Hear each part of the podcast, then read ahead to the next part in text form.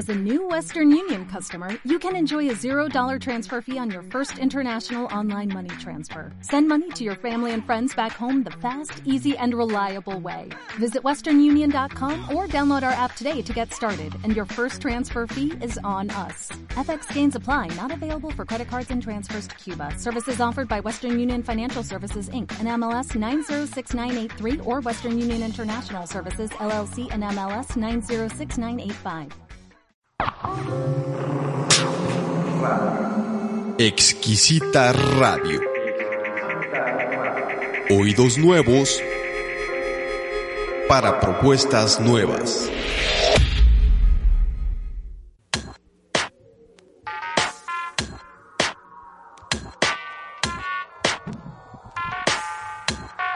Bienvenidos a Asociación Libre, un espacio de diálogo entre el psicoanálisis y la filosofía que nos acerca a las problemáticas que nos afectan en la vida cotidiana de manera abierta, sencilla y libre.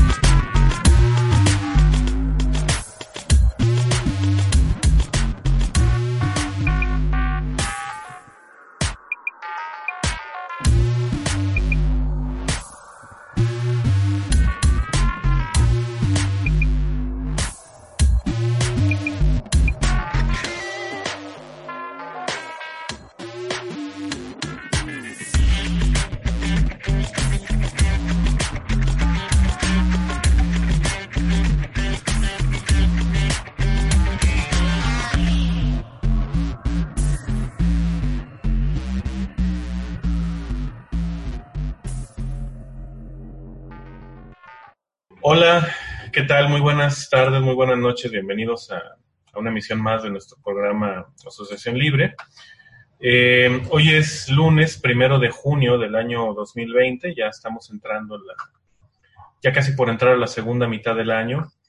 Eh, este que les saluda, en, bueno, en el micrófono, eh, Javier Rodríguez, les agradece como siempre que estén aquí presentes con nosotros, escuchándonos, viéndonos.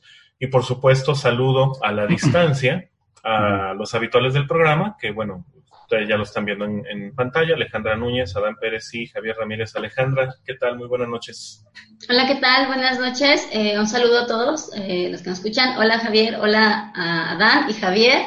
Y pues sí, estamos con nuestra sana distancia, como dicen. Entonces, pues sí, ya partiendo o iniciando la segunda mitad del año, de este que dicen que es un año perdido, este, este también está interesante, que si será o no un año perdido, pero bueno, ya estamos bueno, en la mitad. Ya veremos. Un gusto, ya veremos. Pues un gusto tenerlos aquí, sí. aquí no estamos perdidos, estamos aquí y todos este, juntitos por hoy. Muy bien. Eh, Tocayo, Javier Ramírez, ¿cómo te va? Bien, bien, gracias. Hola, este, Tocayo, a Ale, Adán. Un gusto saludarlos a ustedes y a quien nos pueda estar sintonizando, sea en la emisión en vivo del programa o en las este, redes sociales. Si está diferido, vamos a estar ahí al pendiente de sus comunicaciones. Un saludo. Así es. Y Adán Pérez, ¿cómo te va, Adán? Buenas noches. Javier, Alejandra, Javier, buenas noches. Me, me va bien, tranquilo, fíjate, todo, todo bien, gracias. Eh, pues sí, esperemos ya volver a, ahí a la estación, ¿no? Ya eh, esto de la distancia como que, no sé, ya, está llegando a su fin, sí. Pero pues un saludo a todos los que nos puedan escuchar y, y ver, un, un, saludo. 80 días tenemos ya en confinamiento, ¿eh? 80 días y uno, pues yo pensé que eran como 380 ya, ¿no? No, pues parece. Pero... Como 715 días, pero bueno, vamos a, a tratar, ¿no? De, de, de seguir con lo, con lo nuestro. Bueno, el programa que vamos a trabajar el día de hoy tiene una pregunta que podríamos decir por lo menos provocadora en un primer momento, ya luego eh, Alejandra, Alejandra Núñez este, nos ayudará ¿no? a ver cómo, cuál es el sentido de esta pregunta que se está haciendo. El programa dice, psicoanálisis de niños, ¿es territorio de analistas mujeres? Es una pregunta que tiene más cola de lo que parece, y bueno, vamos a, plantearlo como una problemática que, se tiene que discutir. Me gustó, el título, me gustó el título. Sí, es, es interesante, ¿no? Es interesante. Sí. Bueno, eh, iniciamos el argumento con una cita de Fendrick. Dice, en los orígenes del psicoanálisis de niños, tres nombres de mujeres dicen de diferentes modos su vinculación con el lugar del padre. Tal vez podamos considerarlos como respuestas paradigmáticas a los destinos que Freud postuló para el Edipo femenino. Cerramos la cita. Dice, dentro de la historia del psicoanálisis surgió un interés por ubicar qué sucede con el niño, con sus síntomas, su entorno y su posible lugar como paciente dentro del análisis. Este nuevo interés, entrecomillado, se puede ver reflejado como inaugural en el caso de, de Hans, del pequeño Hans, caso que Freud abordó con el efecto del surgimiento de lo que hoy conocemos como psicoanálisis de niños. Pero existe una particularidad en este psicoanálisis de niños en quienes le dan continuidad con aportes teóricos y formas de intervención de manera polarizada. Aquí hay una generación de polémicas. Son tres psicoanalistas mujeres. Hermine von Huch-Helmuth, creo que así se pronuncia, Anna Freud y Melanie Klein, generando interrogantes del tipo, ¿la conjunción de mujeres y niños es solo una extensión del psicoanálisis de la tradición cultural? O podemos hablar de una forma de condición del Edipo freudiano femenino que hace referencia a la falta del padre, como lo es Freud, padre del psicoanálisis. Un argumento eh, eh, corto, a, lo que acostumbramos a tener, bueno, está bastante escueto o muy, muy directo. Y bueno, es la temática que nos propone Alejandra Núñez para discutir el día de hoy. Por supuesto, los invitamos a que participen, ya lo saben, Twitter, arroba Asociación Radio, eh, puede hacer a través del chat de la página de la exquisita ignorancia, a través de las páginas de Facebook, que son Asociación Libre y Asociación Libre Programa de Radio. Ahí pueden mandarnos sus comentarios, ahí compartimos el programa cuando se transmite. Y por supuesto, pueden echarle un ojo ahí a, nuestras imágenes en Instagram, que ustedes lo pueden buscar en Instagram, Asociación Libre Radio. Y bueno, próximamente el TikTok de Asociación Libre, ahí para que se vayan haciendo la idea. Pero bueno, en fin. Eh, Tocayo. Tengo quién lo podrá hacer ese TikTok. Eh. Bueno, ya veremos. Ya veremos. Eh, tocayo, coreografías eh, tuyas ahí. Dijimos que vamos a cruzar las voces. Yo hago la, la mímica y habla Javier Ramírez, y así Adán y todo. Vamos a ver cómo funciona, ¿no? Por, por, ingenio. Vamos a ver, ¿no? Bueno, Tocayo, Adán, Alejandra, eh, esta pregunta que, se que nos hacemos al principio, si el psicoanálisis infantil es territorio de analistas mujeres, eh, no solamente es una, es una pregunta provocadora, o sea, es una pregunta que pone, como todas las preguntas provocadoras, pone el dedo en una llaga ahí que, que duele, ¿no? Eh, y que tiene mucho que ver con el lugar del analista en la relación transferencial y sobre todo el lugar del niño como sujeto analizante que es una, una cuestión que, bueno, se discute mucho, pero luego resulta ser como muy tabú, ¿no?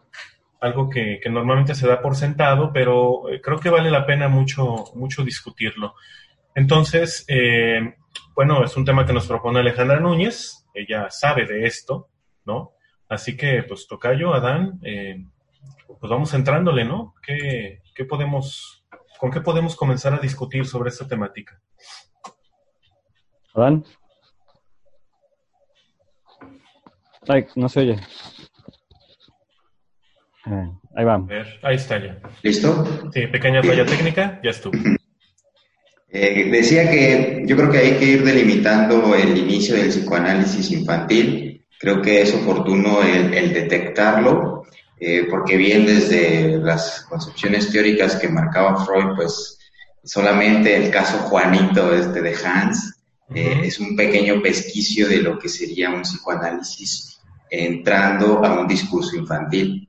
Pero no nada más debe de haber ese, Alejandra. Creo que el inicio de, este, eh, de esta práctica en, infantes tiene, tiene otras características, ¿no? Sí, sí, bueno, aquí, eh, como dices, Adán, sí es importante ubicar primero esta parte de orígenes del psicoanálisis, infantil. Si bien no es el, objetivo del programa, sí es importante abordarlo para contextualizar como esta cuestión. eh, igual se puede abordar, va a ser nada más, como tú dices, ciertos puntos para ir marcando una, una continuidad. Eh, como se mencionaba en el argumento, el caso de el pequeño Hans o el caso Juanito, eh, fue un caso que, que fue muy, muy interesante y, además tuvo ese, ese impacto porque era un análisis en un niño, eh, lo cual si nosotros remitimos a la historia de, del psicoanálisis, eh, se figura o está muy, muy marcado que es un trabajo o es una intervención con adultos, en especial con mujeres, que fue con lo que inició eh, Freud. Entonces, cuando se asoma este caso y en donde empieza por la intervención del papá de, de Hans y Freud, eh, dando lugar a, al síntoma o la fobia que tenía, que tenía Hans sobre los caballos, todo este acompañamiento que se hizo dio o marcó este, un, un guiño, un asomarse en que también los niños es, posible generar o buscar hacer algo, una intervención eh, psicoanalítica con ellos. Obviamente no fue así como de, de, la noche a la mañana y Freud, como bien eh, referían, eh, Freud nunca pronunció que era conveniente el análisis para todos los niños, ni que era una cuestión que tendría que aplicarse hacia a diestra y siniestra con la cuestión de, del trabajo con niños. Eh, decía que no se podía generalizar la experiencia. Eh, quiero comentar que, bueno, eh, parte o la mayoría del programa del que vamos a estar como abordando este tema es el psicoanálisis para niños sobre Silvia Friendly, que fue el que se mencionó en el, en el argumento, para ir ubicando que es a partir de, las, de ciertas ideas que ella va este, asomando, vamos a darle lugar a esta parte. Ok, hay una pequeña referencia en la que se menciona que que Hans, eh, cuando ya tenía 19 años, fue al consultorio de, Freud y pues eh, este encuentro y el ver que Hans no, no, tenía ninguna cuestión de trastorno, síntoma, daba como un, decir, no hay un efecto secundario, no hay algo que pueda interferir en que los niños sean, sean analizados. Esto como una cuestión de poder darle lugar al trabajo con niños. Pero como todos sabemos, eh, esta cuestión de, del de la aplicación del psicoanálisis no solamente fue tan fue sencillo o se fue dando, porque también era esta parte de que si solo era una cuestión de médicos, que si era una cuestión de, personas que eran especializadas en área de, esta parte de la salud, o si eran personas que fueran ajenas a esta cuestión de médicos. Freud y este Oscar Prince este, sobre el, es el, la posición de, sacerdote y el, analista, que ya lo vieron, ya lo revisamos en otro, en otro programa, ya lo habían presentado. Toda esta cuestión en la que Oscar Pfister, ¿no? Pfister, perdón, sí, Pfister, ajá. Sí, toda esta cuestión en donde ya figuraba un, eh, un trabajo analítico no solo propio de médicos, sino personas externas a, a la psiquiatría o a la medicina. Toda esta institucionalización o buscar los límites o delimitar qué es, qué sí o qué no era este, parte del psicoanálisis, ahí es donde se cuela un poco esta cuestión del trabajo con, con los niños, con, con qué puede pasar el acercarse con, con los niños. Eh, por ejemplo, se habla, eh, se empieza a asomar un nombre por ahí, eh, no muy, no muy conocido, este, todavía que era, este, Melanie Klein, digo, no te había conocido porque ella no, era psicoanalista de, psicoanalista de formación, ella fue este, adquiriendo como cierto, cierto conocimiento de, de esta parte y empieza a hablar un poquito, es que en el análisis del pequeño Hans no fue libre, no se dejó, fue dirigido, no se permitió. ¿Qué tal si empezamos a tomar al niño como un sujeto al que se le puede dar la libertad de expresarse, al que se le puede dar como una cuestión de, de sujeto, un lugar de sujeto, podríamos ver algo más de poder trabajar con, con, los niños. Después estaba esta postura en la que se decía, bueno, si las neurosis o parte de las neurosis se forman a partir de una cuestión de la infancia, un trauma de la infancia, ¿por qué no remitirnos a el trabajo con niños? Parecería que fuera una, una como fórmula muy lógica, pero tampoco era hablar de esa parte porque no era lo mismo hablar de un niño que vivió, que fue este, tuvo una transferencia analítica de un adulto que tuvo una infancia y en la que como adulto está recibiendo una, este, una transferencia analítica. Entonces, bueno, bajo esas, pequeñas discusiones se empieza a dar como cuenta de qué se podría hacer con, con el niño, que si esa parte de socialización, de educar, de la pedagogía, fue cuando empezó el psicoanálisis y la educación, psicoanálisis y la pedagogía, que incluso todavía lo vemos, todavía se, se hacen como el nombre y el apellido, ¿no? El psicoanálisis y la educación, psicoanálisis y esto, ¿no? Entonces empezó a asomarse esta parte del psicoanálisis y la pedagogía. ¿Qué figuraría si, por ejemplo, el acercarse al niño podría ser solamente educativo, pedagógico, eh, una forma de eh, insertarlo en la cultura o qué se trabajaría? ¿Sí? Fue como lo que se empezó como a cuestionar. Ya después, cuando empieza a tomar este, fuerza, Sí, la, manita, ¿no? Sí. este, estaba pensando en una cuestión, eh, por si el público quisiera, digamos, localizar más puntualmente esto que, que, remite de la historia, de los orígenes del psicoanálisis, eh, si nos puedes dar algunos datos eh, en términos del contexto o, de las décadas, de los años. estamos hablando inmediatamente después de Hans, todavía estando Freud o ya cuando él muere? Más o menos, eh, ¿en, qué contexto se da esta discusión que dices? Sí, este, esta parte o esta discusión de donde se ya se asoma ya es en la década de los 20, ¿sí? Eh, cuando después de la Primera Guerra Mundial, toda esta cuestión en donde los eh, discípulos de Freud empiezan a decir, bueno, una intervención analítica más este, rápida, intervención más puntual, más directiva, ¿qué podemos hacer? Por todo este contexto que estaban viviendo, el querer restaurar muchas cuestiones mentales. Entonces, empezó como a ver todo un movimiento en, esa época. Entonces, en, en los años 20, cuando termina la guerra, es cuando surge todas estas eh, implementaciones de un nuevo análisis, nuevas técnicas, donde Freud dice, a ver, no, espérenme. Y es cuando lanza este, esta cuestión de, del Freud pesimista, donde decía que no, que, el análisis tendría que tener siempre las mismas este, formas que se ha llevado, la transferencia, el momento, el lugar. No es un tratamiento que tenga que ser rápido. Toda esa cuestión que Freud ya había planteado lo remite nuevamente, pero en eso es donde se cuela ya el trabajo con los niños ya es en esa parte en donde ya se, asoma y agarra más fuerza. Yo logré identificar un dato, eh, por ejemplo, fue este, en la IPA o en la API, en la este, Asociación Psicoanalítica Internacional, en aquella época cuando Eintincon, este, no sé si lo pronuncié bien, estuve revisando un poquito y es cuando él da un lugar o da un, apoyo a que no tiene que ser un médico el que haga psicoanálisis, en donde empieza a dar un apoyo a esta cuestión de que puede moverse el psicoanálisis a esas formas de, trabajo. Eh, igual el dato, bueno, fue lo que yo pude revisar, la verdad podemos indagar más, pero es el que ahorita yo tengo como más puntual, eh, donde podemos saber que fue en los 20, cuando se coló el psicoanálisis infantil o un bosquejo del psicoanálisis infantil, porque no era todavía psicoanálisis infantil.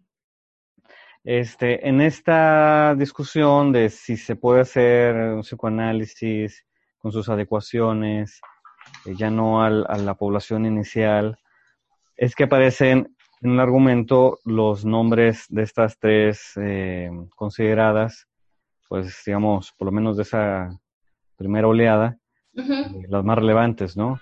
Hermin von Hugh Helmut, Anna Freud y Melanie Klein. Eh, ¿Cómo ubicamos en esa discusión lo que aporta cada una de ellas, Alejandra? Ok, bueno, em, de Helmut von, oh, sí, Helmut von Hugh, Helmut, hay, hay poco este, referencias sobre ella. Me he estado dando la tarea, creo que sí sería muy importante o dar un programa especial de ella para ubicar como su forma de acercamiento o su clínica con niños, en lo poco que encontré está interesante, pero a grandes rasgos a ella se le considera la pionera del psicoanálisis infantil. Ella es quien, quien hace el primer acercamiento al trabajo con el niño, es quien da, da lugar a esta cuestión de la transferencia. Si usted, eh, bueno, recordamos que Freud hablaba que el caso de, del pequeño Hans se logró gracias a la posición que tenía el analista y su padre con el niño. Entonces, ella siguiendo esta cuestión de, de Freud, porque obviamente, bueno, fue eh, seguidora de, de la técnica psicoanalítica, de toda esa parte de Freud, ella empieza a darle lugar a ese, el lugar del analista frente al niño como lugar del padre. Es decir, la unión entre padre y analista frente al niño, para lograr acercarse a él, generar la transferencia y poder este, acceder al síntoma y hacer algo con el discurso del niño. Sí, ella es la, es la pionera y es la que empieza a hablar sobre la transferencia. Su punto máximo es esa transferencia, esa unión entre padre, analista y niño. ¿sí? Y lo hago así porque habla de esa unión, tiene que haber esa unión para poder acceder al análisis infantil. Ella tuvo una, una muerte un poco trágica, este, ella, bueno, se dedicó a criar a, su sobrino, eh, Rodolfo, este, porque quedó este, huérfano, se dedicó a cuidarlo y a partir de su acercamiento con él fue que ella creció el interés. Ella tenía un doctorado en filosofía, se acercó a él, empezó a trabajar bajo los, los lineamientos de Montessori. En esa época Montessori tenía todo el auge de la nueva educación, donde no tienes que ser directivo, que el niño puede elegir, qué desea hacer, cómo no, aprender, todo. Entonces, bajo esos lineamientos, ella empieza a trabajar con su sobrino y empieza a generar como ese, ese, ese análisis. Eh, hubo una cuestión, bueno, ya para no alargar tanto este apartado de, de esta analista, pero sí contextualizar. Ella dedica el análisis a los niños y al niño que, que analizó, que fue su sobrino, la asesinó. ¿Sí? A la edad de 53 años, él tenía 19 la, asesina en la noche mientras dormía, pues la asfixia, ¿no? Entonces hay un montón de, de revuelco, revuelo, revuelo, sí, con esa situación y bueno, ya después él queda preso por 13 años. Está curioso este dato, lo voy a mencionar. Después que queda libre o lo o dejan en libertad condicional, así lo entendí, él va y pide indemnización porque su tía lo analizó a él, entonces como lo analizó y gracias a lo que hizo con él, hizo lo que hizo su tía, entonces quería una indemnización, cosa que no. Se le mandó análisis para que pudiera trabajar eso, nunca fue análisis. Eh, y desapareció. Ajá. Entonces, bueno, ahí os habla de la, lo de lo reactivo que hablaba del psicoanálisis, que por ser neurosis eh, de la infancia tendría que tener otro efecto. Nos Pero bueno. cinco minutos, Alejandra. Okay. ¿eh? Ah, perfecto. Entonces, bueno, de ella me detuve más porque es una, es como nuevo. En no, está, no es tan conocida como, como Anna Freud o Melanie Klein, no, no es tan nombrada. Exacto. Y si nos vamos por una cuestión este, cronológica, ajá, puede ser Hermin Bonn, Hull Helmut. Eh, después continu eh, continuará, este, o continúa, perdón, eh, Anna Freud y Melanie Klein. La diferencia es que ellas es a la par. Es un poquito a la par la forma en la que ellas llegan a surgir con sus teorías de, psicoanálisis. Y digo sus teorías porque cada una presenta una forma de trabajo completamente este, diferente. Es lo que conocemos sobre eh, la, pedagogía, la pedagogía de Ana, de Ana Freud y la cuestión de análisis de Melanie Klein. Eh, aquí, la, aquí lo nada más es puntual, que parecería que la que está, en la, no sé, como en un centro, un punto medular, fue Hermine Bonn, porque parecería que Melanie Klein se fue mucho al análisis de una manera tan, tan, tan, tan suprema y tan firme en el trabajo con el niño. Y Ana Freud se fue una parte muy pedagógica entre la transferencia positiva, en que hay que acercarse con el niño, de generar como esa transferencia. Entonces, por eso se habla de estas tres psicoanalistas como un pilar o tres pilares del psicoanálisis infantil. Y propiamente las tres fueron mujeres y las tres tuvieron ese acercamiento, que es a lo que viene a colación del programa, ¿no? A hablar sobre qué pasa ahí, si tendría algo que ver esa cuestión de que tres mujeres eh, sean analistas de niños. Yo creo que para el regreso del corte sería bueno que, que, aunque ya lo abordaste en algún otro programa, pero bueno, para quien lo esté escuchando por primera vez, eh, hablar un poquito más al regreso el corte musical de, de, esa diferencia entre las dos, esta parte analítica y esta parte pedagógica, ¿no? Sí. Pero yo creo que ya sería. Ok, sí, sí, sí. Bueno, pues estamos llegando al punto de nuestro este, siempre bien ponderado y muy simbólico corte musical. en esta ocasión con una pieza elegida por Alejandra Núñez, eh, de sus propios labios, Un gusto culposo Aunque bueno, habría que ponerle su matiz, ¿no? O sea, Y decíamos que no hay gustos culposos, ¿no? sí, no hay gustos culposos. No hay que O sea, echarle la culpa de nada. es una mentira, ¿no? Este, Sí. eh, a ver, Alejandra, ¿qué es lo que vamos a escuchar? ¿Qué, qué pieza elegiste para, para escuchar el día de hoy? Algo con mucho punch. Sí, vamos a, a escuchar a, a Gloria Trevi y con la canción A la Madre. Ah, la madre. Gloria A la Trevi. Madre. Una, eh, una canción a la madre y de, de- de una madre modelo, ¿no? Precisamente. Sí, sí. Después Creo- van creo a que el- ubicar por qué A la Madre. Y y recordamos al público que no, el, el, el corte musical no se escucha en Facebook, ¿verdad? No, No. no, por cuestiones de derechos, este, ustedes pueden ubicarlo en la, en la estación directamente o igual pueden este, buscar la referencia en YouTube, ¿no? Este, también es una forma como de, de compartir, ¿no? Ciertos gustos culposos, como dijera Alejandra. Sabroso, gusto Sí, sabroso. sí, sí, claro. Bueno, eh, entonces regresamos, ¿les parece? Escuchamos a Gloria Trevi, Bien. a la madre.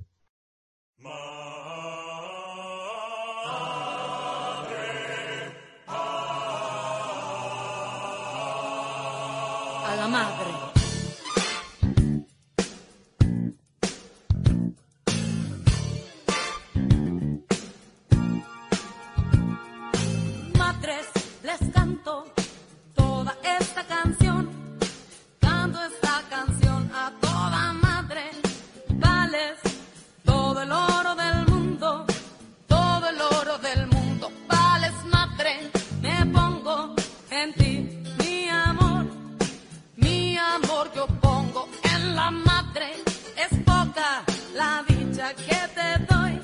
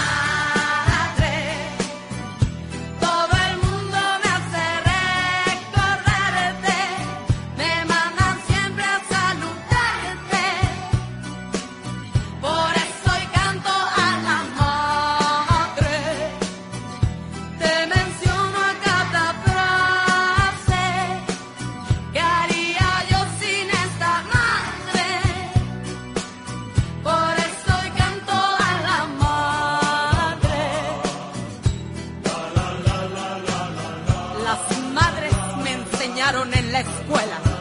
En la escuela me enseñaron puras madres. Que la madre da la vida en el parto. Que da la vida en el parto la madre.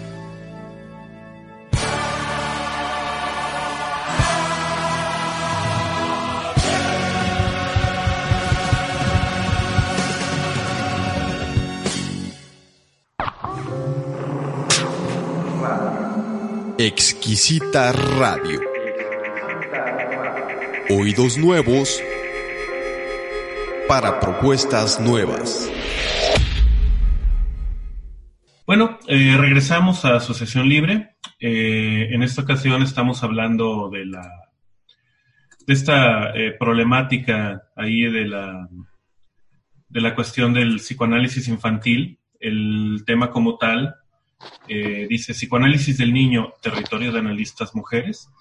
En la primera parte, eh, Alejandra Núñez por ahí nos bordó una, un acercamiento a los orígenes del psicoanálisis infantil eh, ubicándolo ¿no? en, el, en el caso del pequeño Juanito, el caso Hans de, Freud, llevándonos también a esta cuestión de las tres, digamos, fundadoras o de los tres ejes fundadores de- del psicoanálisis infantil.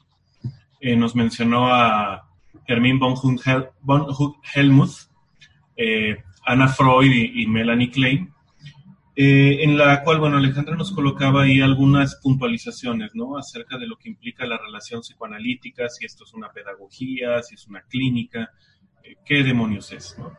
Esta es más o menos la temática con la cual hemos estado eh, discutiendo, dialogando en, en esta, en esta ocasión. Entonces, bueno, vamos a continuar con el programa y por supuesto eh, los invitamos a quienes nos están escuchando a que participen, que participen con nosotros. Eh, pueden hacerlo a través de Twitter, arroba Asociación Radio, a través del chat de la página de la exquisitaignorancia.com, a través de eh, Facebook, página de Asociación Libre y grupo de Asociación Libre, que es Asociación Libre Programa de Radio. Y también pueden darse una vuelta por Instagram, ¿no? Para que vean nuestras, nuestras fotografías ahí, ¿no? Y bueno, eh, escuchamos una muy bonita canción llamada A la Madre, ¿no? De, de Gloria Trevi, de su álbum Más Turbada que Nunca. Muy, muy evocadora, ¿no? La, la selección de Alejandra para el día de hoy. Con su, Este, con su tristemente célebre productor, ¿no? Sergio Andrade, el, Sergio Andrade, ¿no? El- el- el líder del clan. el líder del clan Trevi Andrade. Así Bueno, es. para quienes no conozcan la historia, búsquenla. Es algo bastante truculento, ¿no? Que se convirtió en padre de un montón de niños. Bastante torcida ahí la Es historia. una cosa bastante, bastante torcida, ¿no? Este, pero bueno. Eh, entonces, eh, pues continuamos, ¿les parece? Con nuestra discusión. Sí. Eh, Adán, Tocayo, Alejandra. Sí. Eh, eh, sobre esta cuestión de la, de la relación entre, la, entre las mujeres y el psicoanálisis infantil, eh, hay ahí como algunos elementos interesantes, ¿no? Este, Alejandra tiene por ahí algo que iba a comentar, eh, Adán también, bueno, veríamos esta cuestión de la relación que tiene que ver, que tiene que ver, ¿no? La, la, la naturaleza de lo femenino, la maternidad, si hay alguna relación de eso, Eh, ¿para dónde vamos, no? Con esta situación.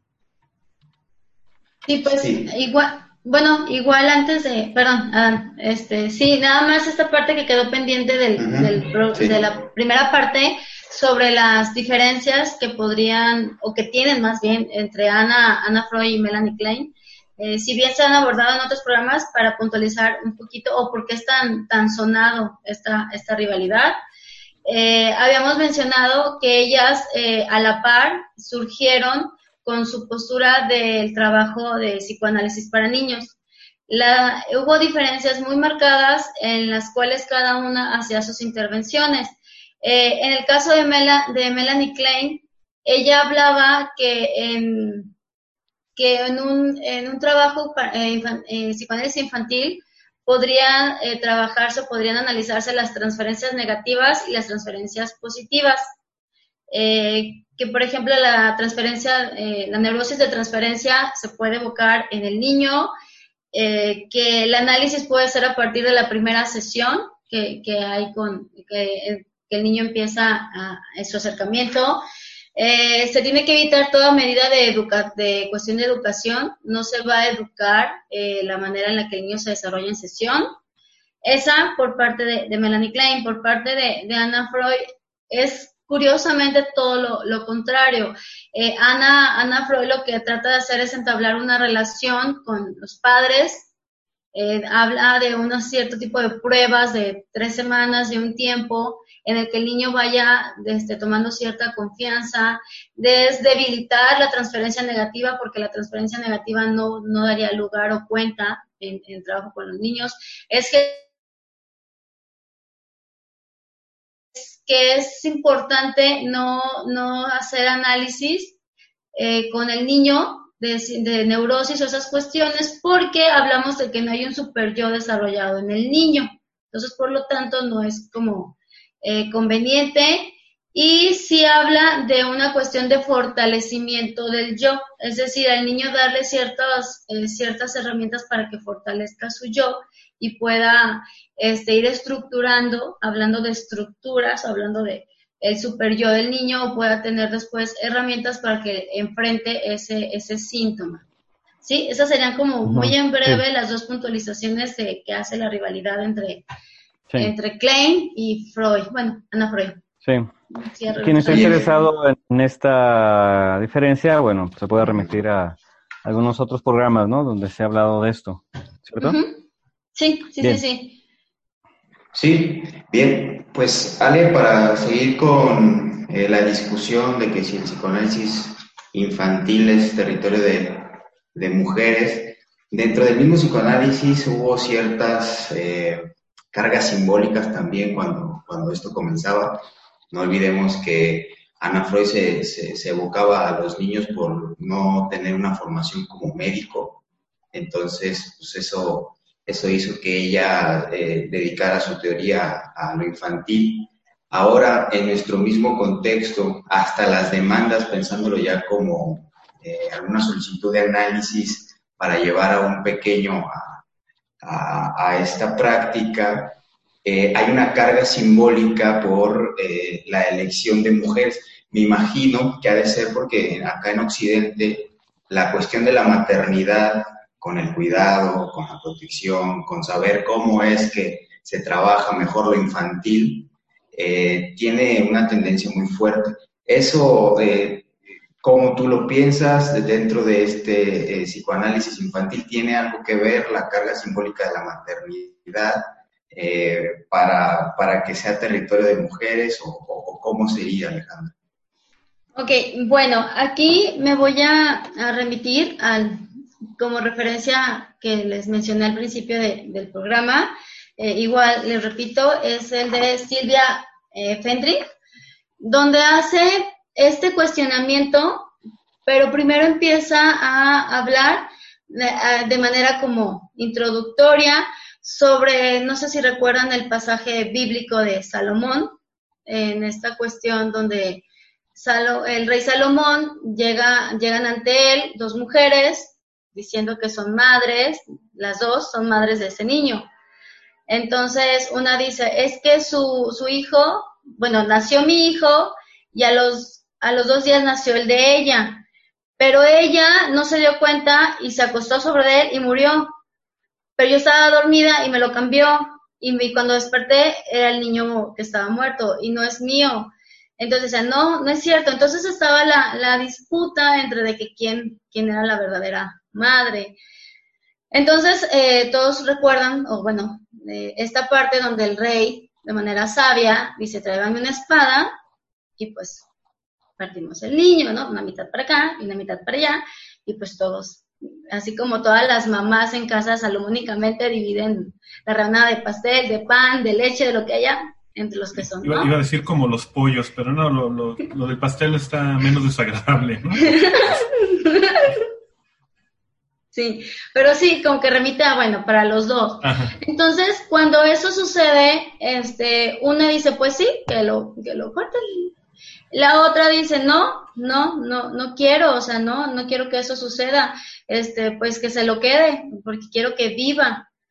Y lo cual ahí remite que hay una maternidad, no por una cuestión biológica o algo que compruebe la cuestión biológica de que realmente sea la madre, no, sino viene a formarse del discurso, una cuestión más este, simbólica, porque el rey Salomón dice, ella es la verdadera madre, entonces entréguele el niño a ella. Esta conclusión la, la saca porque una madre preferiría perder el, ese acercamiento con el niño a que lo maten. Esa fue la lógica que él, que él tuvo y por lo tanto este, solucionó esa situación de esa manera. Entonces, eh, si de entrada hablamos que la maternidad es una cuestión este, más que biológica, sino va en el discurso, se vuelve simbólica, eh, es aquí donde la autora hace ese cuestionamiento de si en este caso el que las mujeres se hagan un acercamiento al trabajo con niños, el querer trabajar o acercarse desde el psicoanálisis hacia niños y que sean propiamente mujeres, si hablamos de esa cuestión de una, de una maternidad o un estar con, con los niños, como ese lugar de continuar con la, la educación o el acercamiento o la formación de los niños. No sé si más o menos vamos como ubicando esa, esa o sea, si entiendo, este, esta maternidad no es la maternidad biológica, incluso en, en las mismas figuras que, que usas para el argumento, el caso muy claro es el de Ana Freud. Eh, Ana Freud, este, no, no tuvo hijos, ¿no? Todo parece indicar que era, que era, este, homosexual, ¿no? Y, y está bien, o sea, no era un asunto de, de, de una maternidad en términos de una extensión de esa función creyendo que es natural y biológica común a todas las mujeres, sino que hay una relación entre eso que se le llama la maternidad y la, y la dimensión, eh, ¿a qué se le llama simbólica? No, no, no sé muy bien por qué, pero entiendo que tiene que ver con este asunto de las prácticas del cuidado, del amor, del- de la preocupación. ¿Es así? Sí, sí, sí, sí. Eh, creo que igual a lo que comentas de simbólica, puedo este, suponer o entender, interpretar que, eh, que es a partir de del discurso o del lugar que se le da enfrente de, esos niños. Ya, ya, ya. Es decir, eh, a partir de que no fue, no estuvo en mis entrañas, pero tengo todo ese, ese lugar frente al niño ya. o logro posicionarme. Ya. Entonces la dimensión simbólica remite necesariamente al, al, al, al, discurso y sus efectos desde esa, desde esa posición eh, de, apertura hacia los niños, ¿no? En el caso de las analistas mujeres. Sí, de hecho, este, eh, voy a citar a la autora en una parte en la que se me, bueno, creo que es donde empieza esta cuestión muy, este, como, ¿cómo dijo Javier Rodríguez hace rato? Bueno, muy interesante o medular. Eh, dice, estas tres mujeres representan el síntoma del lugar de las mujeres que en posición de hijas deberán ocuparse de los niños. Yo lo complemento con el lugar del padre del psicoanálisis, que es Freud. Mm, ¿sí? Eh, Ujú. Si hablamos que el padre del psicoanálisis, si es el padre que, que, eh, forma o instituye esta, este, el psicoanálisis, pues son como las hijas o las que dan continuidad a este, a este postulado o esta, a esta teoría. mm, Por ahí sería o por ahí se ubica esta cuestión de que estas, al ser mujeres, se, eh, se posicionan como hijas del padre. Sí, y, y que además, este, le- le- como decías al inicio, eh, fundamentan una práctica que pues era muy difícil de, de justificar o de fundamentar por el método aplicado a la histeria en su, en su origen, ¿no? Entonces ella- ellas recuperan tanto al psicoanálisis en su extensión eh, a, a otro, a otro público y al mismo tiempo incluyen a un público que, que, que de no hacerlo quedaría excluido de, de- de tomar la palabra, que serían los niños. Sí, sí, exactamente, que sería a partir de, de la, de la madre que tendría lugar el niño frente al padre en el psicoanálisis. Ajá. Si hablamos de una triangulación por ahí. Sí, Eh, sí, lo que me refiero es que, eh, bueno, que este libro o este, este tema está como interesante porque sí maneja como esta cuestión del lugar que tendría las mujeres analistas frente. Ya cada, Pues cada analista mujer tendrá su el porqué de hacer su análisis con niños, o sea, no es como Tres, la autora plantea una lectura como, pues, edípica, hay que decirlo, ¿no? Sí, sí, sí, Una sí, lectura no, edípica de, de, de, de esa, de, de esa posición que Mm. tuvieron estas tres primeras analistas del- de, lo- de niños, ¿no? Sí, sí, de hecho lo, es, lo, es lo interesante en esta cuestión, que, que hace como esa, esa revisión y no porque sea como a rajatabla que todas las mujeres que son, o que tengan que ser mujeres las que trabajen con niños, porque no, también sabemos que hay analistas este, hombres que trabajan con Sí. niños, pero es como esta cuestionamiento, porque, perdón, cuestionamiento, porque son las que abren esa brecha o ese camino al trabajo con los niños Sí. son las que inauguran o dan todo este lugar a que ahí hay algo, en los niños hay algo, se puede escuchar, a ver qué pasa ahí, voltear a ver esa parte. Esta, Y es, esta- ajá, perdón, esta, esta cuestión de, del, del, del lugar que tendrían estas analistas ante el padre del psicoanálisis, eh, tiene, tiene que ver entonces con, con, con la aplicación de, del psicoanálisis, eh, o tiene que ver, o cómo tendría que ver eso con la aplicación del psicoanálisis en la postura de, de Ana Freud y su planteamiento pedagógico. Sí, bueno, aquí por ejemplo, si tomamos como punto de partida que estas tres mujeres tienen la posición de ocuparse de los niños o de esta parte de, dar lugar a, los niños, vemos que cada una tiene una, un punto, una relación medular con el lugar que tuvo en su parte con el padre eh, de una historia propia que se ve reflejada en su clínica. Estamos eh, siguiendo la misma autora, ¿verdad? Es el mismo sí, planteamiento. Sí, es, es, el mismo planteamiento. Sí, es su planteamiento. Este, por ejemplo, eso que, que preguntas de, de, Ana, de Ana Freud y su pedagogía, eh, se diría que Ana Freud, este, al tener, al tener un, una relación con, con, su, con Freud, bueno, con Sigmund Freud, es muy complicado, con Sigmund Freud, uh -huh en dar cuenta de que, el, de que el niño tendría algo que desarrollar primero antes que llegara a ese lugar de neurosis que decía Freud. Es decir, Freud hablaba de que es en el adulto donde se refiere ya a hablar de una neurosis, de una, de hablar de una cuestión psicótica, bueno, no hablaba tanto de psicosis, pero una neurosis. Que en el niño solamente se, ve, eh, se hablaba que hubo un trauma, pero se refleja en el adulto. Entonces, en el niño como Freud estaba inmerso en esta cuestión de la cultura, parecería que era enfocado a esa cultura, a socialización, a esa parte del niño en su formación. Porque Freud hablaba de esa parte de la cultura. Entonces Ana da continuidad a ese trabajo que Freud habla sobre eh, la, la, socialización del niño y el acercamiento a la cultura. O sea, no se podría hablar, no se podría hablar de, de, de que será un análisis como, como en los adultos porque en los niños no, no hay neurosis consolidada.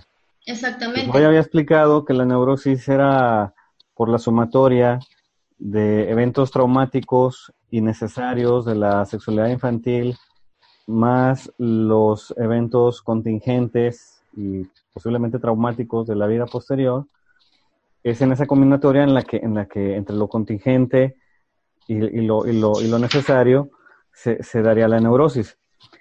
Si, si, si el factor eh, necesario está ubicado en la infancia, la sexualidad infantil, su lazo con los otros, etcétera, pero no tiene el otro factor, el factor de la contingencia, el factor del, de los accidentes posteriores. Entonces, ¿cómo, en efecto, cómo se puede hablar de una neurosis si no cumple con esos dos factores? De ahí que la consecuencia práctica de Ana Freud sea, en vez de hablar de un análisis de neurosis infantil, no es el caso, uh -huh. sería en todo caso la adecuación, ¿sí?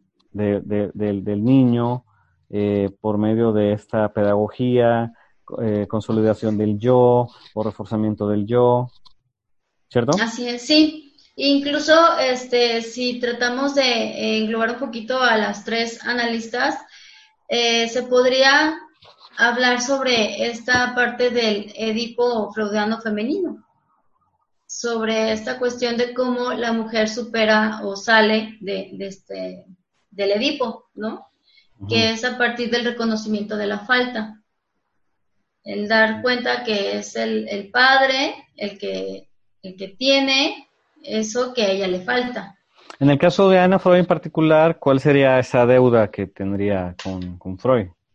O con Nos quedan padre? cinco minutos, ¿eh? Tocayo, Adán, sí. para que, para que lo, lo tratemos sí. ahí, ¿no? De, de llegar a, a, un punto.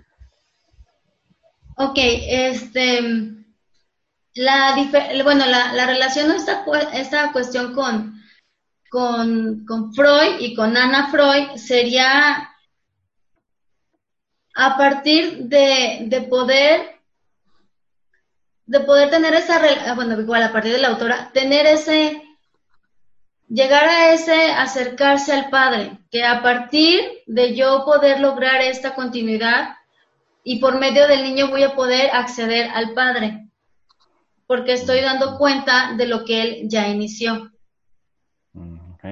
Es decir, si yo le doy continuidad a lo que él está haciendo, logro, logro ubicarme en una cuestión que, que el padre logre, logre posicionarme a mí, el voltearme, pero a través de los niños. Sí. Es decir, parecería como si lo vemos de esta cuestión de quiero que, que mi papi esté orgulloso de mí, o esa cuestión. O sea, no va un poquito más, más hacia allá, es ese, ese buscar Sí. eh, o el deseo que está, está sobre el padre, que Sí. está posicionado. Entonces, hago la teoría a partir de los niños porque Sí. si recordamos un poquito la, la teoría freudiana del Edipo, en esa cuestión de que la mujer le hace falta lo que el hombre tiene, si lo hablamos de una cuestión psíquica, pues la mujer tendría que llenar ese vacío y es cuando se habla que entonces la mujer por eso accede a los niños o a tener al hijo del padre. Sí, Y una forma de tener al hijo del padre es haciendo la teoría sí. que se pueda acceder al niño. Aquí con mis señas, pero En el que pueda- caso, por cuestiones de tiempo, no creo que si alcanzamos a llegar a con Clay, ¿no? ¿Cuál, cuál sería la condición de Melanie Klein en, en esta contingencia de lo paterno, de lo materno, el, el deseo? Pues para no extendernos mu- muchísimo y poder hacer como esta puntualización, con Melanie Klein tenemos desde su historia, eh, por ejemplo, en esta parte que ella como madre analiza a su hijo, ¿no? Como, como esa, desde una cuestión biológica, se quiere ubicar en una cuestión simbólica y analizar a su hijo, ¿no? Que eso fue lo que le da el pase a ser analista, el analizar a su hijo. Y que dentro de su historia se puede ver que ella reniega del apellido del Pantiene con el apellido Klein, a pesar de que ya no estaba con Klein, continuar con ese apellido, porque ese apellido la posicionaba. Más o menos así como... También lo plantea la autora, ¿no? Que remite. Sí, sí, sí, sí. Sí. Todo eso esa cuestión de la, la autora, que está interesante porque se puede ver desde un panorama en donde, pues sí, todas las analistas que empezaron, pues fueron mujeres, Claro. que podemos ubicar por ahí. Sí, el, el pequeño detalle que se podría discutir con esta autora, por lo menos como un aporte final de mi parte, Ujú. es eh, el la famosa psicologización, ¿no? De creer que la teoría eh, es un reflejo de, de Mm. conflictos y de una vida personal, eh, cortando de tajo la- las discusiones y las influencias culturales y prácticas del- de la época, ¿no? Ese es un riesgo que corren ese tipo de lecturas, ¿no? Pero bueno, tendremos que releer el texto, confirmarlo y discutirlo, ¿no? Sí, claro. Bien. Bueno, pues este, estamos llegando ya al, al final del tiempo, no, obviamente no del tema. Eh, creo que por ahí queda alguna cuestión abierta, Ale, este, como responder directamente a la pregunta, ¿no? Entonces, ¿el psicoanálisis infantil es cosa de mujeres?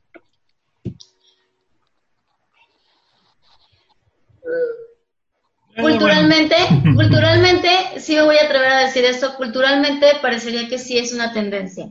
ajá, Sí hay algo del orden simbólico, o con- si digo, retomando la autora, o de lo que podemos ubicar, sí, sí podría, porque incluso los padres que quieren llevar a sus hijos, hay algo en esa parte de, de que solo se podría generar una transferencia con el niño cuando se es mujer, como si la mujer pudiera otorgar algo en el análisis que un hombre no podría otorgar. Y es cosa curiosa porque pasa con las mamás y con los papás. Por lo menos como tendencia, dices, ¿no? Sí, como tendencia, claro, sí, sí, sí. Tampoco a los hombres que se quieren acercar al análisis de niños no es como, no, corran. Ajá. Hablo de una cuestión de idiosincrasia, podría ser, o... sí. Al- Algo que tú ves aquí, ¿no? Sí, algo que se observa, pero no que la es... autora dice que tiene que ver eso de lo Exactamente. divino y lo maternal, ¿no? Sí, sí, sí. Sería Pues bueno. como una conclusión. Arriesgada, pero bueno, conclusión. Pues. No, no, no ¿A es tan arriesgada como crees, ¿Eh? es una cuestión idiosincrática, ¿no? Este, Vamos a ver qué dice el público, ¿no? pero vamos a ver que, eh, hablando de, de ciertos programas, Tocayo, donde el público tiene la última palabra, bueno, aquí vamos a, vamos a dejar esa cuestión abierta. ¿no? Eh, Ok, sí. Bueno, pues este, se nos terminó el tiempo por el día de hoy. Este, muchísimas gracias a todas las personas que nos escucharon. Eh, Alejandra, eh, Tocayo, eh, Adán. Pues no sé si quieran decir algo rápido para despedirnos. Tenemos ahí un minutito. No sé. Adán. Eh, de, de mi parte me quedo con esta, eh, relación entre Ana, Ana Freud y, Freud, que creo que la relación del padre es, fundamental allí también como para lo que realizó en su teoría, sin quitar de tajo lo cultural, porque, pues bueno, era su padre y era el padre del psicoanálisis, yo creo que la tenía muy, muy pesada. Eh, sería bueno después, eh, creo, discutir a fondo esa relación, eh, estaría interesante, pero muchas gracias, yo me quedo con, con ese aporte. Interesante. Así es. Bueno, pues eso sería todo por el día de hoy. Este, Tocayo, Ale, Adán, muchísimas gracias. Gracias a todos por escucharnos. Gracias a todas las personas que nos escuchan. Gracias también al equipo de la exquisita ignorancia. Y pues estaremos al pendiente, ¿no? De las comunicaciones de quienes nos escuchan. ¿no? Sí, sí. Bueno, Sí. pues entonces nos escuchamos luego y nos vemos. ¿Sale? Nos vemos. Pues Nos vemos. Adiós. a la distancia. Hasta Bye. luego. Bye.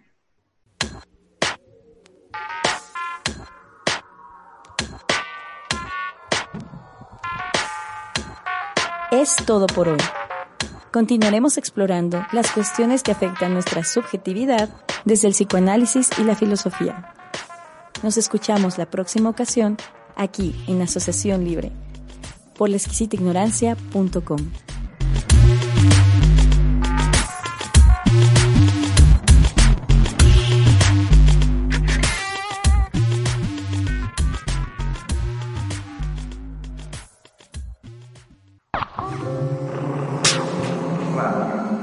Exquisita Radio.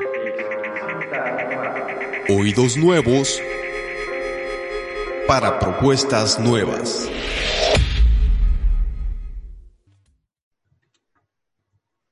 Dale más potencia a tu primavera con The Home Depot. Obtén una potencia similar a la de la gasolina para podar, recortar y soplar con el sistema OnePlus de 18 voltios de Ryobi desde solo 89 dólares. Potencia para podar un tercio de un acre con una carga. Potencia para recortar el césped que dura hasta dos horas. Y fuerza de soplado de 110 millas por hora. Todo con una batería intercambiable. Llévate el sistema inalámbrico OnePlus de 18 voltios de Ryobi. Solo en The Home Depot. Haces más. Logras más.